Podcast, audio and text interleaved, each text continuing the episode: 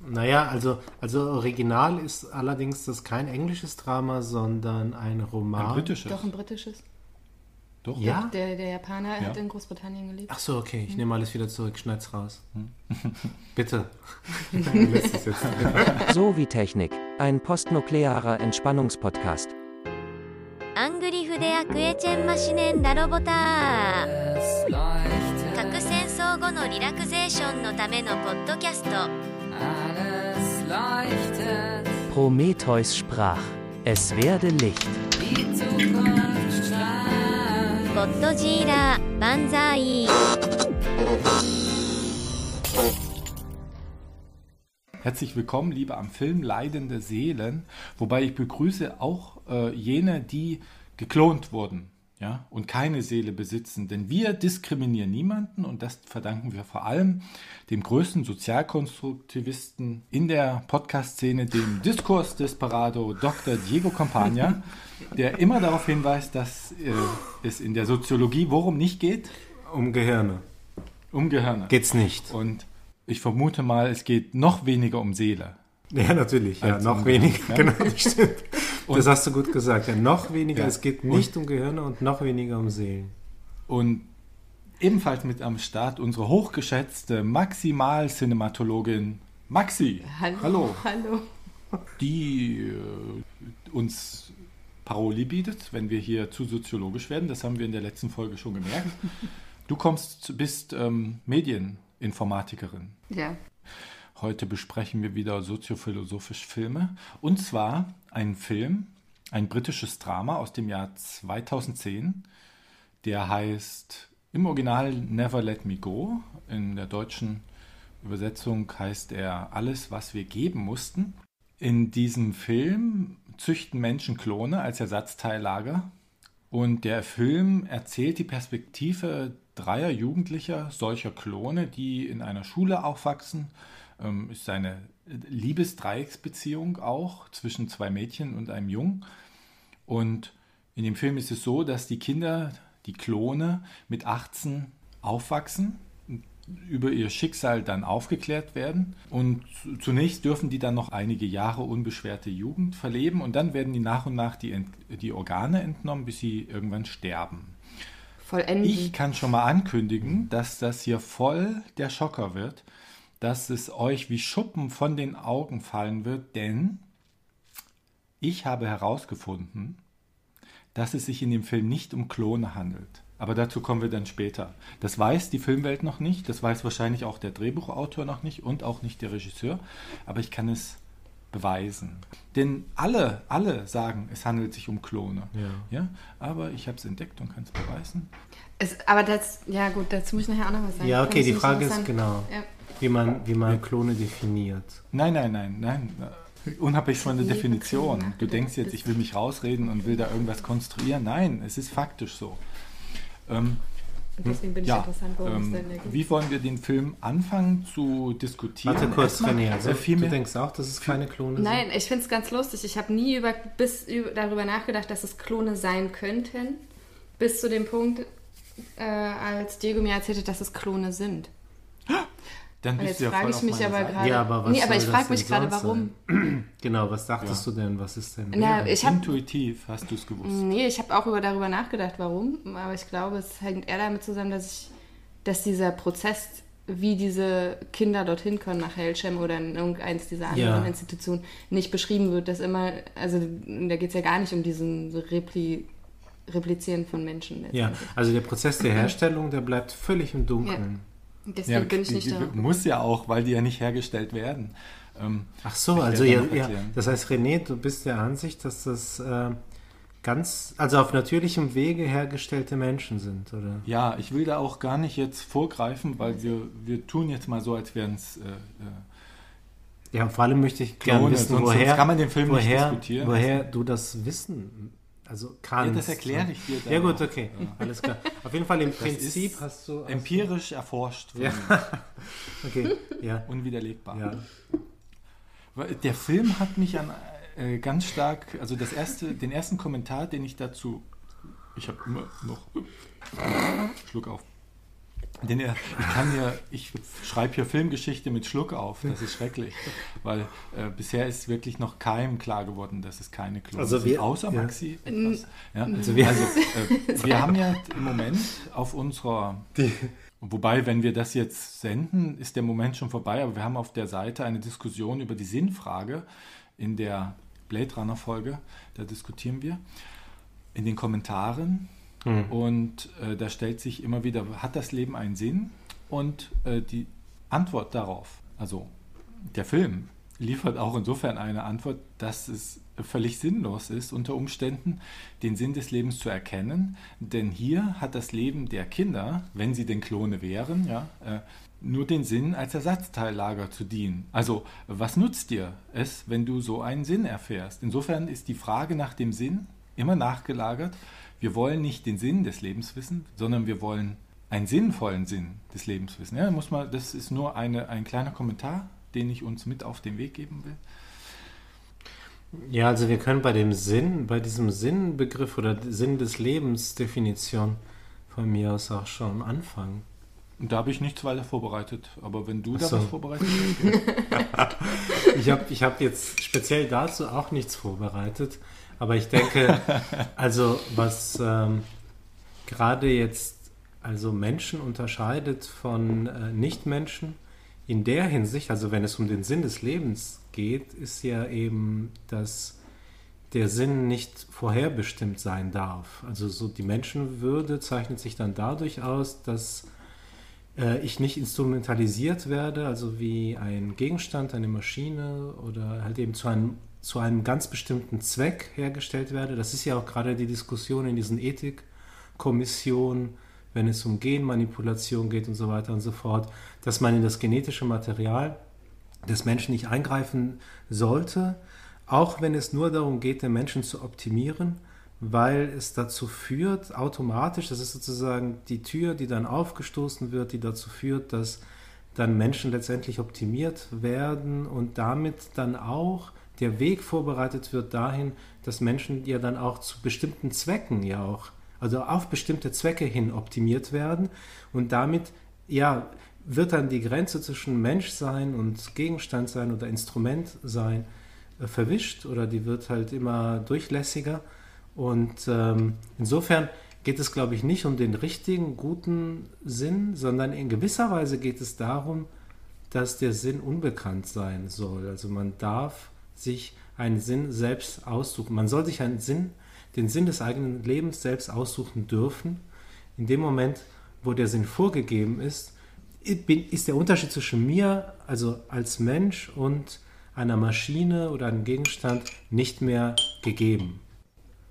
Ich weiß nicht, ob ihr kennt ja die, diese Anekdote, nicht Anekdote, es ist eigentlich mehr so eine, so eine Erzählung von Sartre, also wo er von, wo er den, also die wird immer wieder dargestellt, wenn es um Existenzialismus geht, wo er äh, darstellt, so das Leben nachzeichnet eines Schiffkapitäns. Und am Ende hat man so diesen 50-jährigen Schiffskapitän, der, der steht auf dem Schiff und man hat das Gefühl, okay, das ist alles, sein ganzes Leben hat sich so dermaßen zugeschnürt und eingeengt auf, diese, auf dieses eine Format.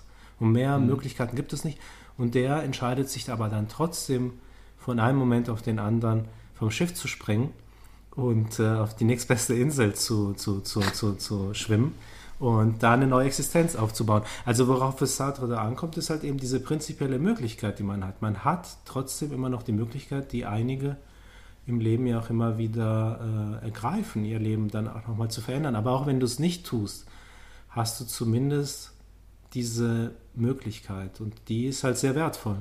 Aber das ist ja interessant eigentlich. Also wenn das, der Ursprung ist ja dann doch der Film, ähm, mal unabhängig davon, ob es Klone sind oder nicht. Aber diese Möglichkeit vermutet man ja eigentlich die ganze Zeit, oder? Dass die drei Jugendlichen auch sagen könnten, sie können auch gehen. Ja, Warum? genau. Also die Frage ist ja, warum sind sie verhaftet in dieser, äh, den Sinn tatsächlich darin zu begreifen, ähm, ihre Organe zu spenden und irgendwann ja, zu sterben. Ja, ja.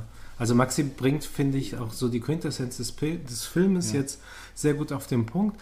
Die fehlende Rebellion. Ja, die fehlende Rebellion, genau, weil im Film haben wir es mit Menschen zu tun, die sich in nichts unterscheiden von den Menschen, die wir als Menschen sonst kennen und die trotzdem äh, ja, also nichts tun, um ihren Status als Menschen zu, ähm, wie soll ich sagen, im Grunde zuallererst ja auch zu erlangen.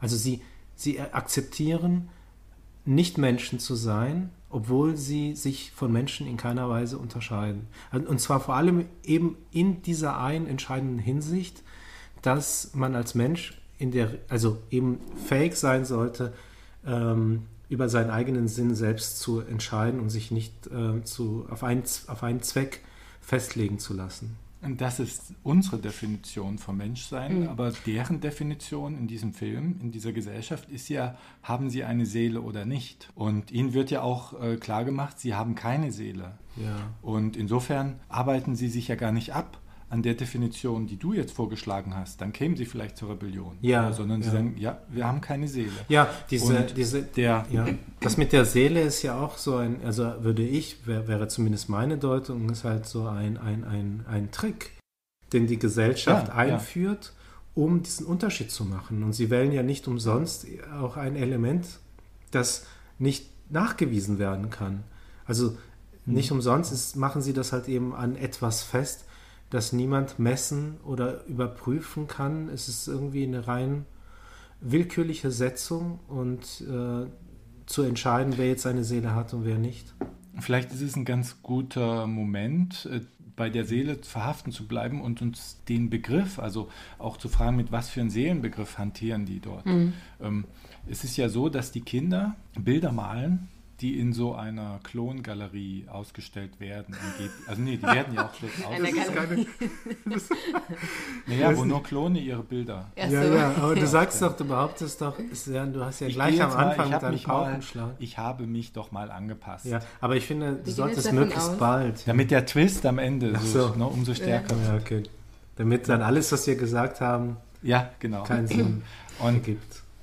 Sinnlos ist und du damit dann auch nachweisen kannst, dass Maxi und ich Klone sind. Ja.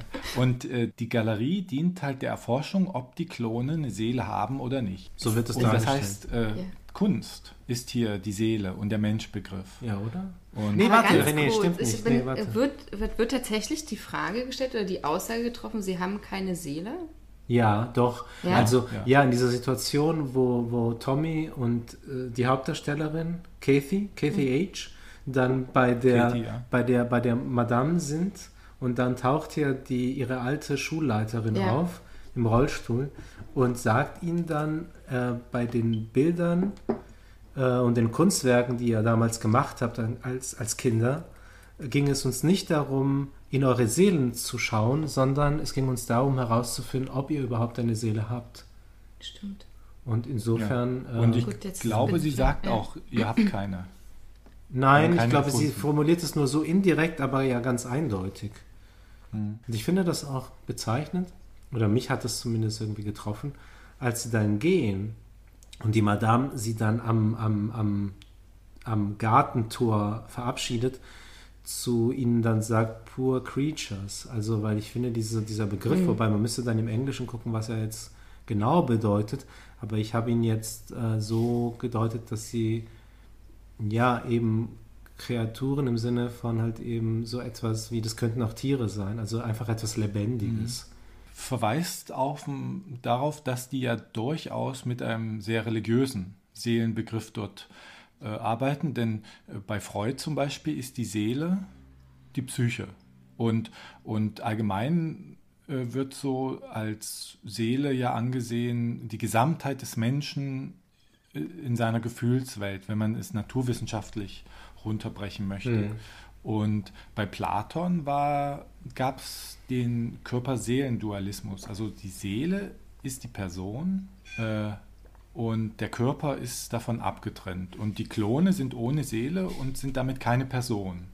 Äh, so ähnlich wie bei unserer letzten Besprechung, Robert und Frank, äh, die Mitmenschen machen äh, die Person oder nicht. Und, die, und das ist halt der Trick, die haben auch überhaupt keine Chance bei so einem ähm, religiösen Seelenbegriff, sich da zu beweisen und zu zeigen, dass sie, dass sie doch eine Seele haben. Ich finde es interessant. Ich habe das eigentlich, also dieses Suchen nach der Seele, wenn dann auf einer anderen Ebene empfunden, nämlich als Rechtfertigung für den Menschen und zwar im positiven Sinne eigentlich eher gar nicht so sehr ihm von Anfang an keine Seele zuzuschreiben, sondern zum Schluss durch diese Überprüfung sagen zu können, oh, wahrscheinlich haben sie keine Seele, um sozusagen ruhigen Gewissens zu sein. Ja. Hm. Also gar nicht so Ja. von vornherein auszugehen davon, sie haben keine Seele, sondern sicher gehen zu wollen, dass sie nicht was komplett falsch machen und rechtfertigen können, dass sie diese Ersatzteillager dort heranziehen. Der, der Film beantwortet ja auch nicht die Frage, ob sie eine Seele haben oder nicht. Das lässt er offen, ob diese Kinder eine Seele haben. Und das ist auch wichtig, dass das offen gelassen wird, damit man sich selbst dazu auch positioniert, wie man mit solchen Menschen umgehen würde, denen man jetzt die Seele quasi abspricht, die aber in allen anderen Hinsichten völlig menschlich sei, sind. Ja, ja. Außer in der Gebärfähigkeit. Das weiß ich nicht. Ja, doch, doch. Doch, Das ist, sind- ja. Ach so, das ist ja gut, weil im Film, ähm, wir haben auch das Buch gelesen und Ach, äh, das ist ja unfair. insofern, ja, dürfen wir das eigentlich nicht thematisieren. Im Film kommt es tatsächlich nicht vor, obwohl ich auch denke, dass es im Buch ja doch eine wichtige Bedeutung hat. Ja. Dass diese Wesen sich nicht reproduzieren können, ist ja ganz entscheidend. Und ich weiß nicht, ob du dich erinnern kannst, René. Äh, wir haben in einer unserer ersten Folgen festgehalten, dass der Unterschied zwischen Mensch und Technik, ähm, also dass ein wichtiger Unterschied eben der ist, dass Technik sich nicht selbst reproduzieren kann. Ja, also dass stimmt, wir, ja. ich glaube, da ging es um künstliche Intelligenz und da war so die, der Tenor halt der, dass wir dann zu dem Schluss gekommen sind, das Problem ist gar nicht so sehr, dass es künstliche Intelligenz gibt oder dass Technik dann gegebenenfalls auch so etwas wie Intelligenz aufweisen kann, sondern das Problem, ein echtes Problem haben die Menschen erst dann, wenn Technik sich selbst schaffen kann. Und dann haben wir, glaube ich, auch über Prometheus geredet und auch über diesen Mythos und äh, Es ist ja ein Merkmal von Leben. Genau, genau, genau. Und insofern finde ich, ist das ein ganz wichtiger Punkt im Buch, der leider, glaube ich, im Film nicht aufgegriffen wird, weil er diese Wesen, Klone oder nicht, also diese Menschen, die als Ersatzteillager ähm, dienen, gerade durch diesen, äh, ähm, durch diese Unfähigkeit ganz klar in Richtung Nichtmenschen äh, geschoben werden. Also in Richtung eben eher Maschinen oder Technik oder sowas. Aber vielleicht ist dieser Punkt trotzdem implizit auch im Film enthalten, nämlich über die Aufklärung darüber, dass sie aufpassen sollen, mit wem sie schlafen. Also es geht nicht darum zu sagen, passt auf, ihr könnt davon ein Kind bekommen. Das wäre ja sozusagen in unserer Aufklärungsfantasie so, ja. um zu erklären, was dann passiert, sondern sie sollen nur darauf achten, mit wem sie schlafen und am besten untereinander bleiben, um entsprechend Krankheiten zu vermeiden, Ja, weil sie gesund bleiben sollen. Vielleicht kann ich da. Ähm, aber du, du, du, das habe ich oder jetzt. wollte- Diego, ja. du willst mich noch unterbrechen vorher? Nee, Ja, doch, ich würde dich gerne noch mal kurz Ja, unterbrechen, okay. Weil ich habe jetzt äh, Maxis Punkt nicht verstanden. Ob, also, äh, soll er jetzt das bekräftigen oder, oder, oder entkräften? Nein, ich glaube, dass es dadurch implizit enthalten ist, sozusagen. Normalerweise, wenn wir darüber, wenn wir an den Biologieunterricht denken und Ja. äh, uns vorstellen, es wird über Sexualität und miteinander schlafen aufgeklärt, dann wird eigentlich erklärt, was sind die Folgen von miteinander schlafen. Und da wird nicht als allererstes thematisiert, das ist krank sein, Hm. sondern da wird auch thematisiert, dass man darüber halt ein Kind Ja, ja. zeugen kann. Ja. So. Und in dem Augenblick wird aber nur über diesen Gesundheitsaspekt immer wieder gesprochen Ja, da könnte man daraus schließen, sie können keine Kinder bekommen, aber es wird nicht explizit gesagt. dann Ach, in dem. Film? so. Ja. Ach so, ja, ja, ja, okay, ja, verstehe. Ja, okay. In dem Fall, wenn man sie trotzdem darauf hinweist, sexuelle äh, Normen zu achten, ohne dass das ein, eine praktische Konsequenz hat, was das Kinderkriegen angeht. Die Gesundheit hätte es natürlich, aber äh, gut, ist das ja eine Disziplinierung und ich sah den ganzen Film so ein bisschen auch ähm, durch die Brille von Foucault, Mhm. der ja sagt, also der Soziologe Michel Foucault sagt ja, äh, Schule dient dazu, Bürger in ihre zugewiesenen Rollen in der Gesellschaft zuzuordnen. Und das klappt hier ja perfekt. Perfekt, ne? Mhm. Durch die völlige Akzeptanz, äh, zukünftig als Ersatzteillager zu dienen. Ja. Ja? Und ja, äh, so ähnlich, also frage ich mich, ob wir da so weit weg sind, äh, wenn wir bestimmten Leuten halt in der Schule klar machen, im dreigliedrigen Schulsystem zum Beispiel, du wirst mal studieren, du wirst mal dies und das tun, ja, und äh, die Funktion der Schule, sage ich dort sehr schön, die haben diese Kinder völlig Aber das kann ich jetzt hier nicht lesen. Das, da muss ich mal das zusammenstellen. Ja, aber also das ist ein sehr guter Punkt. Ja, die Parallele habe ich gar nicht, gar nicht gesehen. Ja, ach so. Und hier wird halt deutlich, wozu Kinder eigentlich lernen. Nämlich für, für diese äh, Klone, die ja gar keine sind, aber äh, die ist das Lernen von und Vermitteln von Lernstoff ja nebensächlich. Ja? Ja. Die Hauptarbeit ist die Disziplinierung, nämlich äh, das Hinführen äh, zu einem für die Gesellschaft nützlichen Individuum. Die sind halt nützlich für die Gesellschaft, indem sie ihre äh, Organe spenden. Und das ist die Hauptfunktion von Schule. Und natürlich äh, gibt es immer wieder Leute, die sagen, oh, wie kommt das denn, äh, dass in der Hirnforschung hat man so viel Erkenntnisse über das äh, gute Lernen, ja, und wieso wird das nicht umgesetzt? Ja, es wird nicht, deshalb nicht umgesetzt, weil Schule halt nicht in erster Linie äh, der Wissensvermittlung dient, sondern der Disziplinierung. Da nützt es halt wenig äh, zu wissen, wie man sich Fakten schnell aneignet oder so. Nein, äh, da müssen die halt erstmal einen ganzen Sozialisationsprozess durchlaufen. Das ist die Funktion von Schule und deshalb wird die Hirnforschung, das ist meine Prognose, dort auch nicht, nicht viel ändern können mit ihren Ergebnissen, solange die Funktion der Schule sich nicht deckt mit den, mit den gesellschaftlichen Anforderungen. Aber das ist, das ist ein guter Punkt. Also, dass äh, der Film diese Komponente nicht nur beinhaltet, sondern dass es äh, tatsächlich auch so gesehen werden kann, wie du es darstellst, dass ein wesentlicher Aspekt dieses Filmes ja wirklich ähm, Kritik an, an dem Bildungssystem darstellt. Ja, wobei Foucault, muss man sagen, kritisiert es ja nicht grundsätzlich. Er sagt, es geht ja auch nicht anders. Kinder, also die, die Menschen müssen ja auch irgendwie äh, in, die Sozial, so, in die Gesellschaft hineingeführt werden. Ja. Ob es jetzt über die Schule sein muss, das ist natürlich fraglich. Ja, Ja, aber, es, wäre, es wäre eine Systementlarvungskomponente, die der Film beinhaltet, ja. Ich habe aber äh, mal, also ich habe mal gelesen, dass Pubertierende schon neurologisch, und jetzt kommen wir mal zu einem Punkt, den Diego hier nicht gern behandeln will, denn es geht ja hier bei uns immer nicht, worum? Es geht nicht ums Gehirn. Ja, und aber ich habe halt mal gelesen, dass, weil Soziologen halt nicht ins Gehirn reingucken können, ich habe mal gelesen, dass äh, Ja, Pubertierende schon neurologisch so vorveranlagt sind, dass sie Blödsinn machen müssen und Risiken eingehen müssen. Und dass das halt der Punkt ist, von Generation zu Generation, dass überhaupt Neues entsteht. Ja? Ähm, Und dass die Schule äh, das halt auch nicht vollständig wegbringen kann, weil es halt genetisch verankert ist und evolutionär sinnvoll, ja, um gesellschaftliche Veränderungen zu, zu ermöglichen.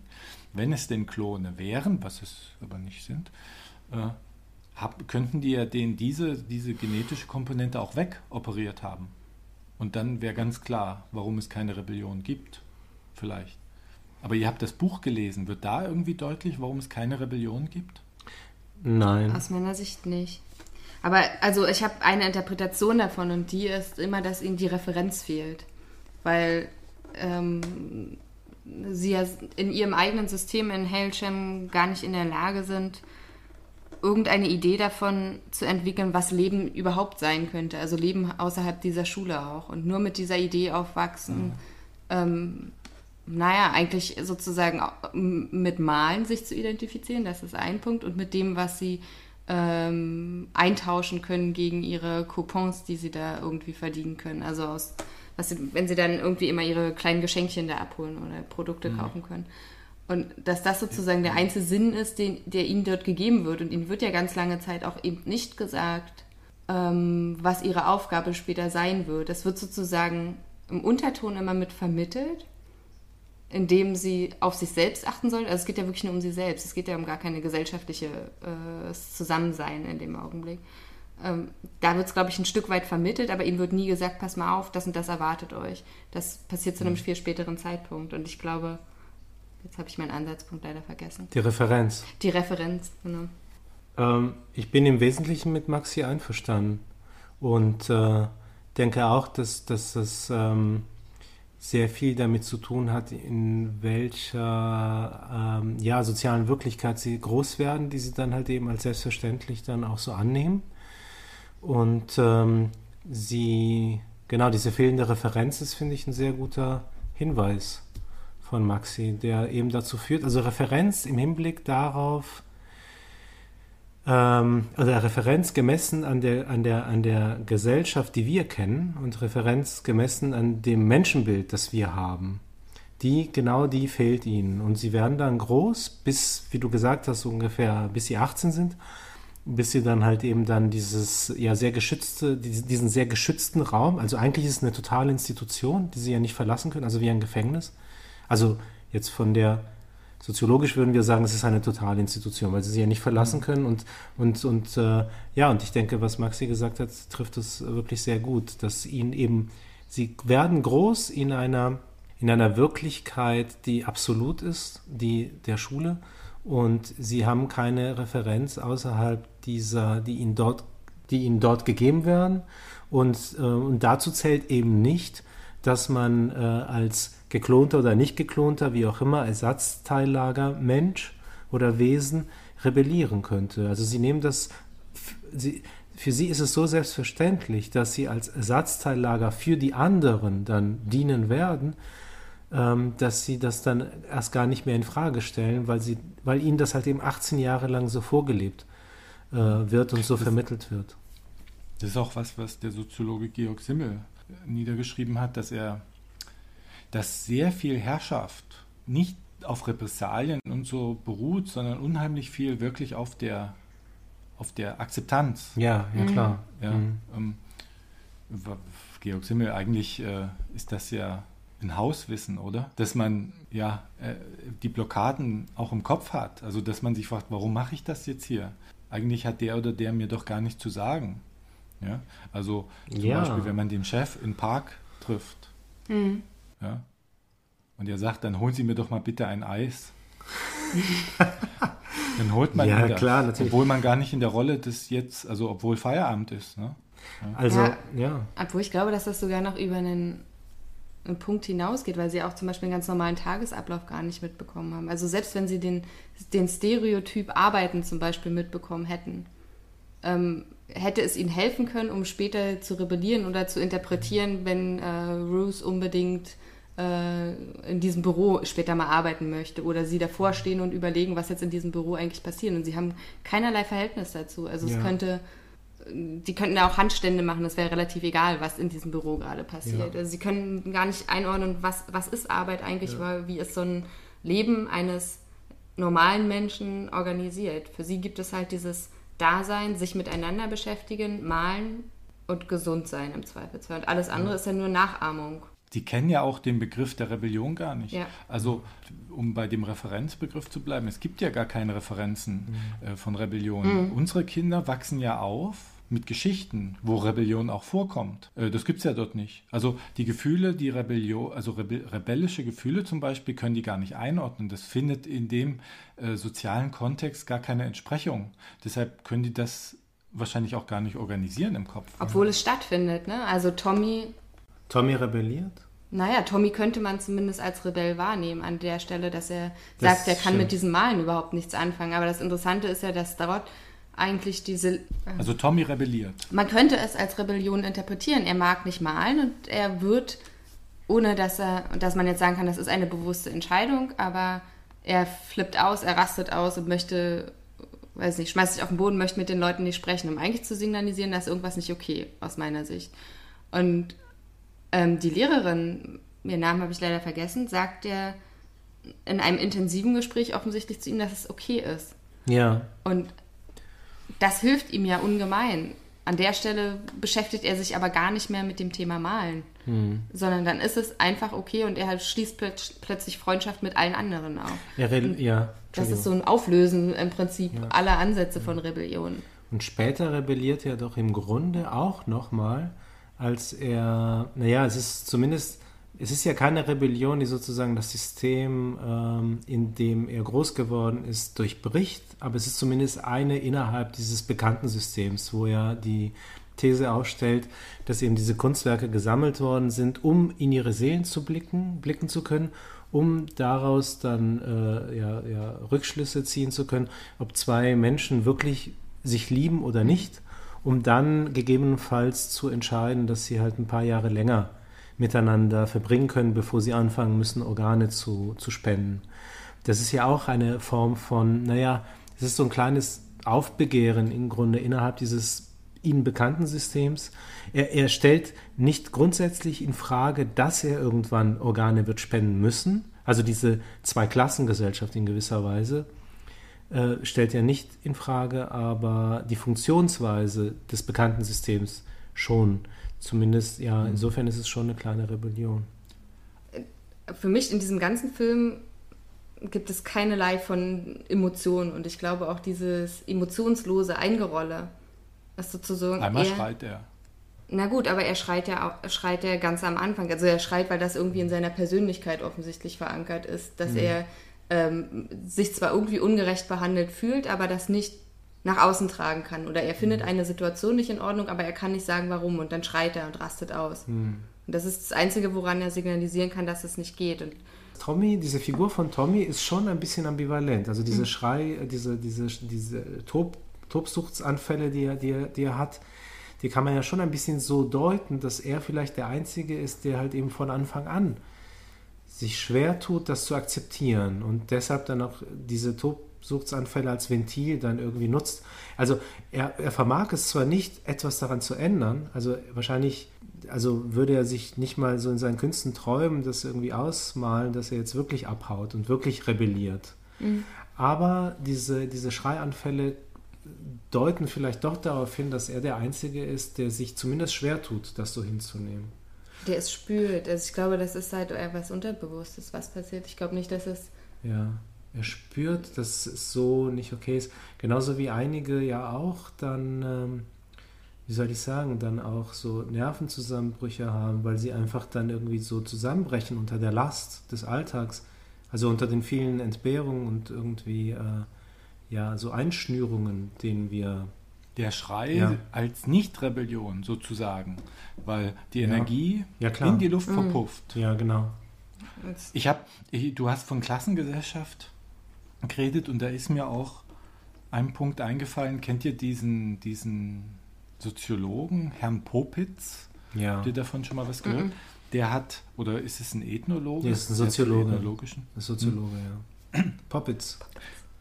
Und der hat ja diese Kreuzfahrtschiffsstudie durchgeführt führt, äh, in den 50er Jahren. Also da waren, war auf dem Kreuzfahrt Passagiere, mehr Passagiere als Liegestühle.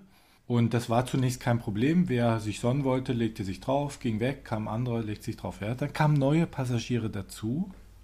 Und die fingen an, diese Stühle mit Handtüchern zu belegen. Die haben die sozusagen für sich besetzt.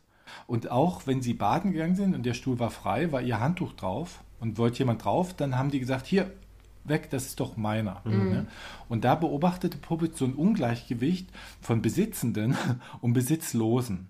Also es wurde eine richtige Zweiklassengesellschaft, die einen hatten und die anderen hatten nicht. Und er äh, sagt, also es geht darum, dass er sagt, allein die Besitznahme bringt einen Organisationsvorteil, der schon zur Ungerechtigkeit führt. Und die, die Nichtbesitzenden sind unorganisiert. Aber auf den Punkt, auf den ich hier äh, drauf will, ist, dass es diese Wächter gab, die nennt er Wächter, das sind Leute, die aufgepasst haben, dass jemand, der einen, einen Stuhl besetzt hat und baden ging, dass sich kein anderer draufsetzte von den Besitzlosen. Und dafür, dass dieser Wächter aufgepasst hat, durfte er mal ein oder zwei Stunden auch auf diesem Stuhl liegen. Ja? Und diese Katie in dem Film, die wird ja eine Betreuerin. ja. Es gibt ja diese, diese Betreuer, die dürfen länger leben und sorgen dafür, dass die anderen Klone sich ruhig verhalten und ihr Schicksal annehmen und äh, sich operieren lassen, ohne Widerstand zu leisten. Und das hat mich genau an diese Wächterfunktion erinnert, dass du in einer Klassengesellschaft zwischen Unterdrückten und Herrschern, dass es immer dieses Dilemma besteht, dass du ein paar von den Unterdrückten durch ein paar Zusagen, ein paar Privilegien anfüttern kannst, diese Unterdrückung noch mit zu verstärken, zu reproduzieren. Und Katie ist genau so jemand, durch ihre Wächterfunktion. Das- Sie kriegt Jahre dazu. Über die Masse sind das halt Leute, die werden Wächter, die kriegen Jahre geschenkt. Die dürfen dann viel älter werden, bis 28 oder so. Und passen auf, dass das System weiter funktioniert. Und das hast du ja auch in, in Gefängnissen. Da gibt es dann in den Filmen immer die Leute, die Privilegien kriegen und dafür für die Chefs, also für die Wächter arbeiten, für die, für die Knastwärter. Und wehe, wenn denen dann die Privilegien wieder entzogen werden, dann werden sie umgebracht. Das ist ein ganz wichtiges Merkmal vielleicht auch, warum keine Rebellion stattfindet. Dieser Film zeigt halt diese These von Puppets auch nochmal, dass diese Unterdrückung halt auch immer diese, diese, diese Wächterfunktion drin hat. Ja, weil wir mal gesagt haben, dass Filme soziologisch besser die Gesellschaft abbilden als die ganzen Bücher von, von den ganzen Soziologen, die die ganzen dicken Bücher, ja. Und auch da ja, bildet der Film wieder das System gut ab, bis ins kleinste Detail. Also bei Poppets würden wir dir, glaube ich, beide nicht zustimmen. Ja, also ich denke zum einen, also so wie ich es verstanden habe, wird man nicht Carer in dem, also man erhält kein Pri Privileg in, Ja. äh, und wird Carer, Nein. sondern man wird Carer, wenn die Organe noch nicht abgerufen werden von der entsprechenden Person. Ja, und-. Deswegen können die sozusagen so lange andere versorgen, bis sie nicht gebraucht werden oder ihre Organe nicht beansprucht werden. Mhm. Weil ich bin nicht ganz sicher, aber das Die kriegen keine Privilegien dafür. Nein, nein. Und Also das und- Ziel ist, glaube ich, auch ein anderes. Ich glaube eher, dass der Sinn, und den sehe ich irgendwie Hm. bei, bei Ruth kommuniziert zum Schluss, darin liegt, zu spenden und im Zweifelsfall so oft wie möglich zu spenden. Also Hm. wer nach dem ersten oder zweiten Mal verstirbt, der hat so ja, den Durchschnitt gebracht sozusagen.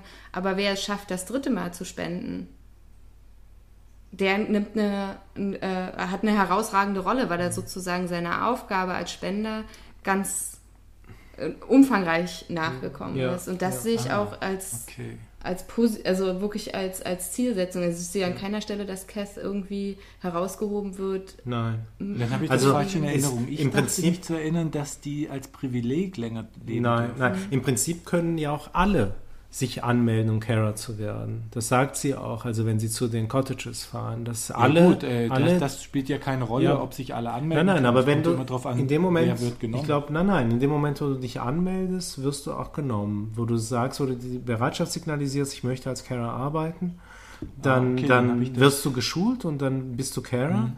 Solange, wie Maxi schon gesagt hat, deine Organe dann gebraucht werden. Und eine weitere wichtigere Funktion ist, glaube ich, die, dass die unter sich bleiben. Denn natürlich möchte kein mehr, also man braucht ja auf jeden Fall Carer. Also man braucht auf jeden Fall Leute, die sich um die kümmern, die jetzt gerade ein Organ gespendet haben. Die haben ja keine Familien und keine Angehörigen, die einen sonst besuchen kommen. Und wahrscheinlich würde man Das dann heißt- sofort sterben. Das heißt, Diese Carer sind, äh, die Katie ist ja auch total stolz auf ihren Job. Ja, ja. Sie Ja. sagt ja am Ende Ja. irgendwie, äh, prima, alle meine sind äh, sehr gleichgültig gestorben quasi. Also sind nicht, haben nicht rebelliert, sind äh, sehr ruhig gewesen, ihre be zu betreuen. Das heißt, diese Carer sind das, was heute Pädagogen sind. Sie halten die unterdrückten Hauptschüler durch irgendwelche Maßnahmen ja, davon ab, das ganze System in Frage zu stellen. Das ist jetzt auch, also ich meine, das ist in deiner, in deiner Foucault-Kerbe jetzt so gedacht und das ist jetzt auch nicht so verkehrt, aber ich glaube, das ist, glaube ich, nicht so sehr das, worauf es da ankommt. Ich glaube, es kommt eher darauf an, dass dieses System, dieses Subsystem der Nicht-Menschen oder der Ersatzteil Menschen, geklont oder nicht geklont, unter sich bleibt. Und dass die auch weiterhin als, äh, es ist ja so eine Art Ersatzfamilie ja auch. Die sind ja füreinander wie Geschwister. Und es muss, ja, die müssen dann auch füreinander dann auch äh, aufpassen. Und ich glaube, ich glaube, das trifft es eher, weil der Hauptschullehrer, der hat studiert. Ne? Also insofern, das ist, die, die, die bleiben nicht unter sich. Ich Das- sehe sogar noch eine andere Funktion. Einerseits dieses unter sich zu bleiben und andererseits aber auch, es ist ja ein Ziel von Cass, dass die anderen äh, möglichst lange leben und möglichst viele Organe spenden können. Es ist sozusagen jemand anderes, der zu diesen Personen, die da als Ersatzteillager dienen, keinen Bezug hat. Ja. Der könnte sagen, oh Gott, ich habe es nicht rechtzeitig geschafft, dem Keks zu reichen oder dem Getränk zu geben. Ja. Cass sieht es aber als Herausforderung ja auch zu sagen, ihre, ihre gepflegten Personen schaffen es halt auch und ihnen geht es besser an einem bestimmten Punkt. Ja, Also ich glaube, es ist sogar wichtig dafür, sonst würde es vielleicht, würden die alle nach dem ersten, zweiten Mal versterben, weil sie demoralisiert sind. Aber trotzdem machen diese, diese Betreuer ja Folgendes, wollen helfen und helfen denen ja auch wirklich, denn es gibt ja nicht so viele Chancen, dem zu entgehen, helfen ihren Mitzöglingen Ja. und stabilisieren dadurch trotzdem das ungerechte System. Ja, absolut, ja, auf das jeden stimmt. Fall. Aber das ist doch das, ähm, bezeichnen oder das Besondere dieses Filmes und des Buches überhaupt. Diese, ähm, das, was ja bei, bei, wenn man jetzt in den Amazon-Rezensionen liest, ja bei vielen Leserinnen und Leser oder Zuschauerinnen und Zuschauern auf so viel Unverständnis stößt, die den Film dann oder das Buch blöd finden, weil sie eben sagen, ja, wie bescheuert ist das denn? Man kann sich überhaupt nicht vorstellen und nachvollziehen, wieso die halt eben nicht was dagegen unternehmen. Mhm. Und aber gerade das ist für mich eigentlich so die Quintessenz dieses Filmes, dass er eben diese, äh, in, in, dem, in, dem, in der Hinsicht ist er also hochgradig systementlarvend, weil er eben darstellt, wie äh, äh, Menschen, nicht Menschen, aber im Grunde sind diese Wesen ja genauso, in jeder Hinsicht genauso wie alle anderen Menschen auch, äh, ein bestimmtes System oder eine bestimmte, wie soll ich sagen, ähm, ja, Bestimmung, die ihnen zugedacht ist, selbst, für selbstverständlich halten und nicht in Frage stellen. Und das, das bleibt ja bis zum Schluss. Und dieses äh, mhm. nicht in Frage stellen der sozialen Ordnung, in der man, in der man äh, groß geworden ist, in die man hineingeboren worden ist, das ist, das ist, finde ich, die, also für mich die Quintessenz des Films. Also der, der, der führt einem das vor. Also, und zwar in einem ganz besonders krassen, extremen Fall, nämlich den eben, dass die, die ja dann als Ersatzteillager dienen aber dass sie trotzdem halt eben in diese Wirklichkeit und diese Ordnung hineingeboren werden und ihnen nichts anderes auch vorgeführt wird, äh, dass sie das einfach so hinnehmen und äh, es dabei auch bleibt. Der, ein Filmkritiker hat auch mal geschrieben, der Film zeigt uns halt nicht, wie bei der Insel, das ist ja so ein ähnliches Thema, ja. mhm. die Illusion von Helden, die dann alles wieder richten, ja. sondern zeigt uns, dass wir die schweigende Masse sind. Ja, genau. Mhm. Denn auch, auch von den Bürgern fühlt sich ja offenbar keiner berufen, den irgendwie, also wir wissen es nicht, weil wir die Hintergründe äh, gar nicht so erfahren, die, die gesellschaftlichen. Aber es gibt dort, wird keine Organisation vorgestellt oder so, die dagegen ist. Ja, mhm. ja, genau. Ja. ja. Also ist alles, alles wird so stillschweigend aber die Frage ist halt, ob es stillschweigend Hellschirm gibt es ja zum Schluss nicht mehr, oder? Nee, genau. Ja. Und das ist also das ist für mich tatsächlich die Frage, warum es das nicht mehr gibt zum Schluss. Ich denke, okay, möglicherweise ist es doch ein Einsehen in die Situation oder man sagt einfach, man muss es effizienter gestalten mhm. und Hellschirm ist keine, keine Option. Ja, ich ähm, glaube, es geht um die Effizienz, oder? Und das Hellschirm, das, worum es bei Hellschirm ging, nämlich herauszufinden oder halt eben zu zeigen, dass das auch Menschen sind, die auch eine Würde haben. Im, ähm, dass, dass daran eben, das sagt sie ja auch dann am Ende, wenn sie sie dann aufsuchen, die Madame, dass äh, niemand in der Gesellschaft ein Interesse daran hatte, äh, das zu erfahren, weil mhm. alle eben bis 100 und noch länger leben wollten und niemand wollte das, ähm, ja, das Rad wieder zurückdrehen. Niemand hatte ein Interesse daran, dass ihnen gesagt wird, dass das auch Menschen sind, die eben nicht geschlachtet werden dürfen wie Tiere, oder? Wo wir gerade dabei sind, das ist ja auch eine, ein Plädoyer für Vegetarismus, was wir dort sehen. Ein Argument der Fleischesser ist ja immer, die Schweine sind ja nur dafür gezüchtet worden, um gegessen zu werden. Ja? Die sind ja nur am Leben, weil wir sie essen wollen. Und so könnte man ja auch sagen, die Kinder dort sind ja nur am Leben, weil wir sie für unsere Organe brauchen. Also sonst würden sie gar nicht leben. Also würden, weil sie sind ja keine Klone, aber wir gehen mal davon aus, das wären Klone ist dann die Frage, wenn man einen Menschen nur herstellt zu einem Zweck, würde man nicht sagen, er muss diesem Zweck auch dienen, sondern man würde sagen, sofern er dann auf der Welt ist, muss ich mich ihm menschlich verhalten. Und insofern, das sagen ja die Vegetarier, ein, ein, ein, ein, du hast nicht das Recht, ein Tier zu töten, weil du es zum Töten hergestellt hast. Mhm. Diese Argumentation, du kannst es essen, mhm. ja, äh, kannst du machen, aber nicht mit dieser Argumentation. Mhm finde ich nochmal einen wichtigen Punkt. Wäre in so einer Gesellschaft Terrorismus gerechtfertigt? Wer bitte Terrorismus?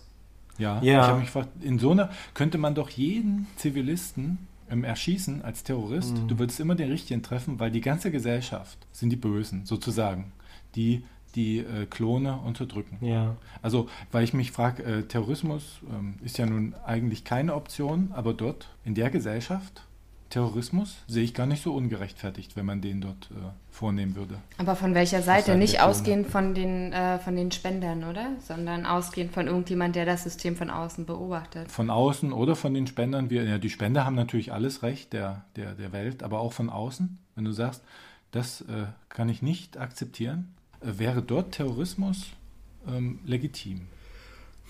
Das ist ja ganz, ganz schwer, weil ich meine, ja, es ist so, wie du gesagt hast. Es ist ja nicht so, dass dann ein oder Mensch oder da eine kleine Gruppe, eine Elite dann, äh, ob es gerechtfertigt ist, dass man eine kleine Anzahl von Menschen ähm, umbringt, um dann ähm, eine große Mehrheit von, von anderen Menschen zu schützen, sondern in dem Fall ist es ja eigentlich eher eine Minderheit, die die Mehrheit ja dann äh, umbringen müsste.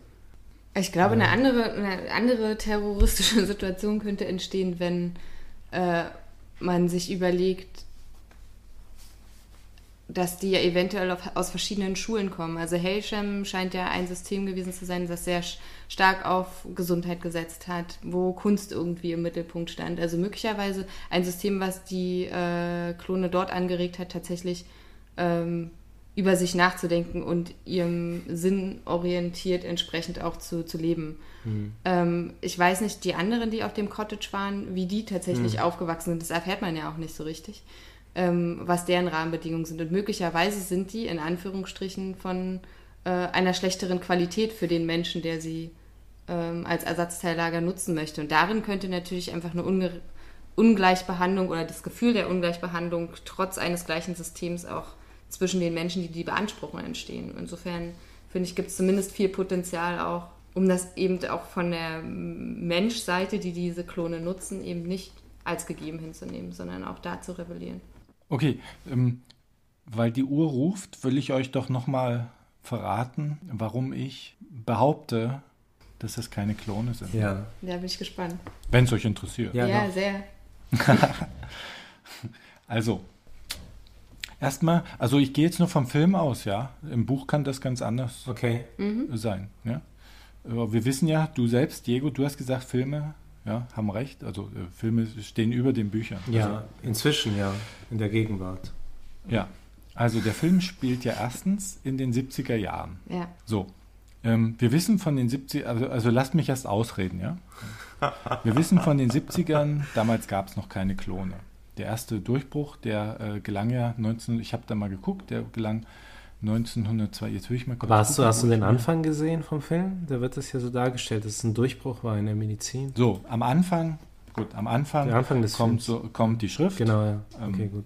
und da steht 1952 kam der medizinische Durchbruch. Wir wissen aber noch nicht welcher. Dann habe ich nachgeguckt, was 1952 war. Und tatsächlich gab es da die erste Transplantation. Die war noch nicht erfolgreich, äh, also nicht lange erfolgreich. Zwei Tage oder so. Ne? Ja, äh, 54 kam dann die erfolgreiche, aber es war der Durchbruch erstmal des äh, Transplantierens. Wenn man es realistisch sieht, spielt ja diese, dieser Film 1970 und nicht irgendwo in der Zukunft. Und man muss sagen, zwischen die 1952 und dem Klonen, der Möglichkeit zum Klonen, die erstmals mit, mit dem Schaf Dolly in den 90ern, sagen wir mal, äh, ja, äh, 2000 wären vielleicht Menschen in einer anderen Gesellschaft äh, klonbar gewesen.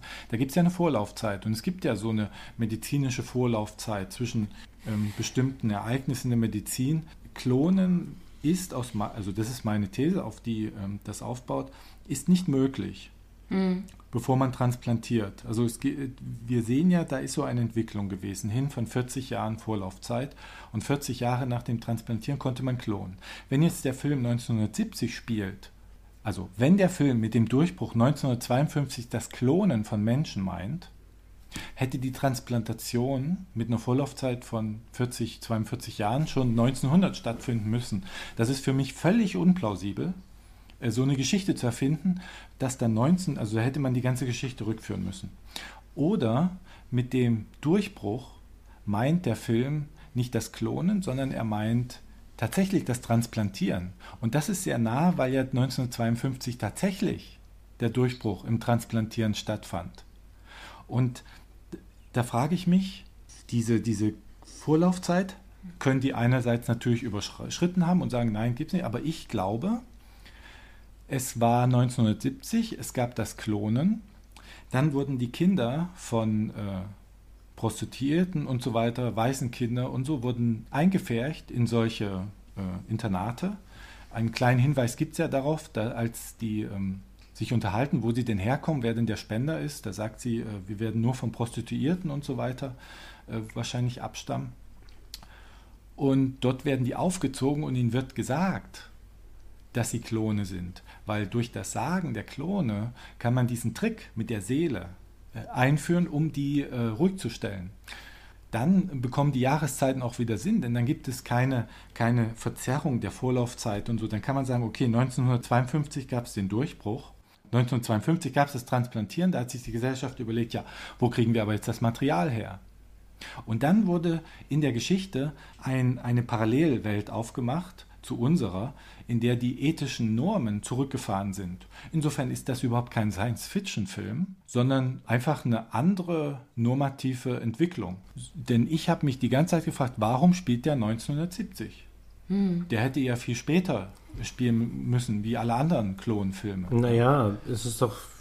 Ja, also das finde ich jetzt gar nicht so zwingend notwendig. Doch. Der erzählt einfach die Vergangenheit anders. Also man kann ja. Ja, aber äh, das macht doch keinen Sinn. Wieso Dann müsste er 1900 auch anders er erklären. Naja, er tut so, als ob, also so nach dem Motto, stell dir vor, wie es hätte sein können, wenn schon Ende der 50er Jahre das Klon äh, funktioniert hätte. Das Klonen gleichzeitig, also der Durchbruch des Transplantierens und des Klonens hm. passiert gleichzeitig. Ja. Das sag, ja, das sagst du, aber das sagt der Film ja gar nicht. Nee, der sagt das nicht. Aber ja, er legt es, also er legt es schon nahe.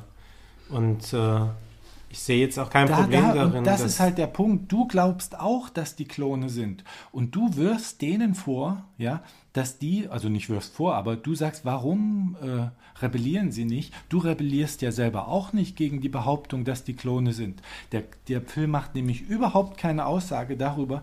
Darum geht die Kamera auch nie in die Gesellschaft rein. Dann, dann würden wir sehen, dass es diese Klonlabore gar nicht gibt. Das ist nur erzählt. Und wir gehen voll dem Film auf den Leim. Und der Film macht mit uns genau das, was dort mit den Kindern geschieht. Er lässt uns glauben, in dieser Fiktion, es gebe diese Klone. Und wir unterhalten uns dann, haben die eine Seele, haben die keine. Und derweil gibt es das gar nicht. Wir hinterfragen gar nicht. Aber wäre nicht äh, möglich, ob überhaupt geklont wird? Wenn wir, wenn wir sagen, dass äh, dieses Gleichbleiben und eben nicht rebellieren auch davon abhängig ist, dass die von Anfang an in Hellschirm aufgewachsen sind, dann wäre halt für mich die Frage, wenn sie von Prostituierten stammen würden beispielsweise, ähm, werden die alle zur gleichen Zeit weggenommen. Zum Zeitpunkt der Geburt ist jemand, der äh, als Prostituierte ein Kind zur Welt gibt, äh, gezwungen, dieses Kind abzugeben. Also diese Sammlung von Kindern würde ich für schwierig halten. Und was mich eigentlich später überzeugt hat, dann zu glauben, dass es doch Klone sind, als Dio das angesprochen hat, war dieser Punkt.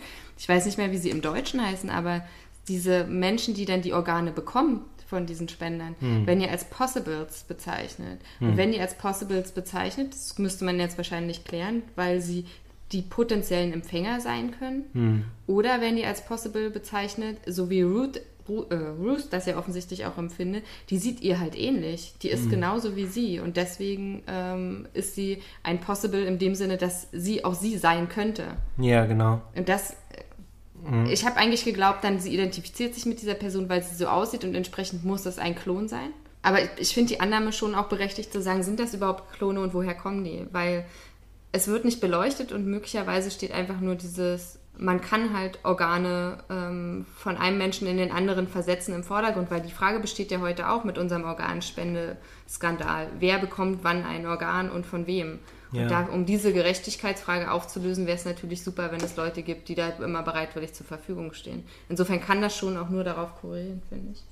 Ich muss hier nochmal drauf drängen. Mhm. Als Skeptiker benutze ich Ockhams Rasiermesser. Also, das heißt, nach seiner, dessen Postulat soll man die Theorie nehmen, die äh, als wahr sozusagen betrachten oder die äh, annehmen, die die wenigsten Grundannahmen macht. Und der Film funktioniert unter meiner These dass nämlich das ja, äh, Leute sind, die äh, Findelkinder und was weiß ich, so ein Gemisch von, von Kindern, ein Auffangbecken, funktioniert der mit weniger Grundannahmen, als dass man sagt, 1952 ist das Transplantieren entwickelt worden und gleichzeitig das Klonen. Das, was ich behaupte hier oder als These aufgestellt habe, hätte sich wirklich so entwickeln können, wenn wir äh, andere Normen gehabt hätten.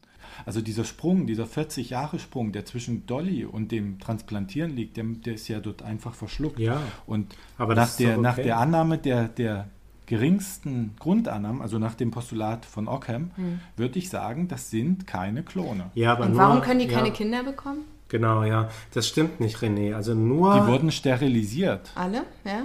als sie klein waren, oder? als Als Babys als sie waren. klein waren oder während dieser ganzen medizinischen Pillen und so, die die permanent schlucken müssen. Ach so, okay, gut, das stimmt.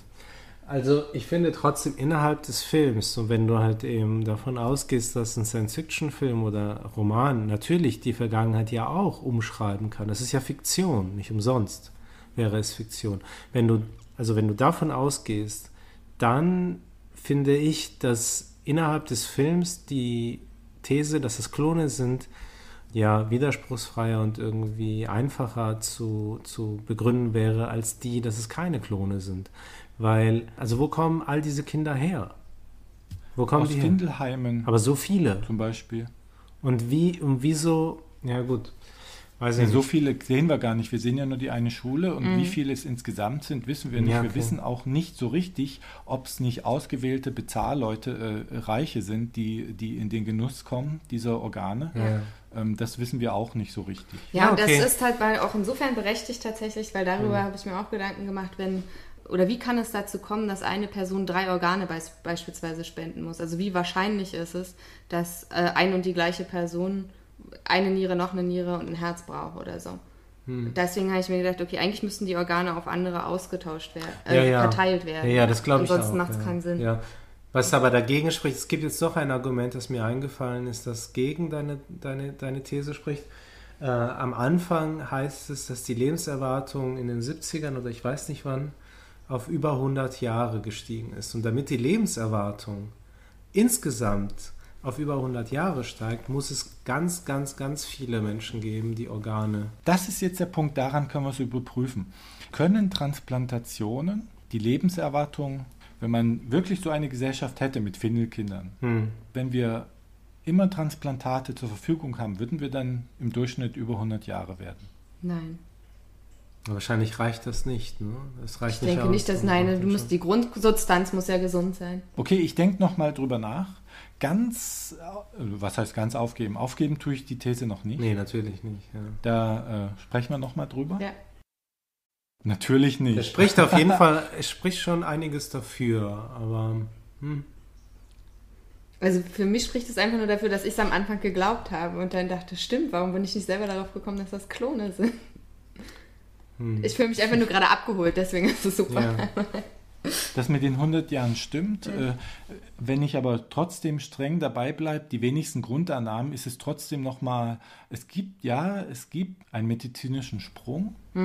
Aber warum verweisen die auf 1952? Und wann, wann waren die ja, 100 ja, Jahre alt? ich glaube 70er. Ähm, Es ist einfach René, aber du musst einfach davon ausgehen, dass es Fiktion ist. Das heißt, die erzählen das einfach nochmal neu und anders. Die können Das die, sagst die du. können. Ja, natürlich. Ich meine, guck mal, die nehmen 52 als Ankerpunkt. Ab da kennen, also ist alles so gewesen, wie wir es kennen. Und nee, bis dahin. Und ab da äh, ist aber die medi- medizinisch-technische Entwicklung anders. Sie verläuft viel schneller und viel erfolgreicher, als wir sie, als, als wir sie kennen, als sie, als sie faktisch und tatsächlich hier auch verlaufen ist. Und das sind viel, viel mehr Grundannahmen, als zu sagen, ab da an nutzen die Findelkinder für ihre Transplantationen. Ich- Wenn heute jemand, jemand Findelkinder für Transplantation schrittweise, die hatten ja 20 Jahre Zeit bis in die 70er, wenn einer schrittweise beweist, dass die Leute dadurch 100 Jahre und älter werden können, was denkst du, wie schnell wir das akzeptieren, dass es da Menschen gibt, denen wir uns bedienen? Nee, das glaube ich nicht. Nee, glaube ich auch nicht. Nee? Nee, nein. Also das halte ich für, pla- äh, für Nein. wahrscheinlicher. Aber äh, weißt du, was so doch ein- auch so ein sein Sprung kann? Weil du, Maxi und ich, wir könnten auch Findelkinder sein. Allein schon deshalb würde man das nicht akzeptieren. Warten wir ab, warten wir ab, bis wir sprechen wir wie im letzten Film nochmal, wenn wir 80 sind. Ja, Ja, und sagen, oh, ich bräuchte mal eine neue Leber. Ja, damals der Film, ach, wäre das schön gewesen, wenn es da welche gäbe, die uns spenden. also vielleicht sagt ihr ja auch, das ist zu kurz gegriffen, ja, aber vielleicht ist ja, also es ist ja eigentlich relativ egal, ob es Klone gibt oder nicht. Wenn nämlich Transplantation nicht funktioniert, haben wir ein Problem. Dann können wir Klone haben, aber die helfen uns nicht dabei. Insofern, es liegt vielleicht der Schwerpunkt gar nicht so darauf, woher diese Menschen tatsächlich auch kommen, sondern darauf, was sie für eine Funktion ausführen, nämlich Organe bereitzustellen. Und ich finde, das ist ja, bringt ja genug kritisches Potenzial mit sich. Ja, ja, das stimmt. Insofern ist es gar nicht Für so Leute, die wichtig. nicht an eine Seele glauben, wenn wir Christen wären jetzt Ja, hier in der christlichen in, im Podcast äh, Zirkelei, würden wir wahrscheinlich anders sprechen. Das stimmt. ja, ja. möglich. Ja. Wir lassen den Punkt jetzt mal offen. Da sollen mal unsere Hörer äh, mir recht geben. Und ich habe es auch noch nie erlebt, dass ein Film bis in den Podcast seine Täuschung hinein fabriziert. Okay, dann macht's gut und Dankeschön, dass ihr hier Du wart. auch. Ja, vielen Dank dir Hat auch. Spaß ja. gemacht auf jeden Fall. Ja, und tut mir leid, dass ich euch die Täuschung nicht, ja, dass ich euch nicht aufklären konnte in Ja. der Hinsicht. Aber Ach, vielleicht, äh, vielleicht viele tausend Leute an den Kopfhörern. vielleicht beim nächsten Mal. Ja. Okay, tschüss. Okay, tschüss.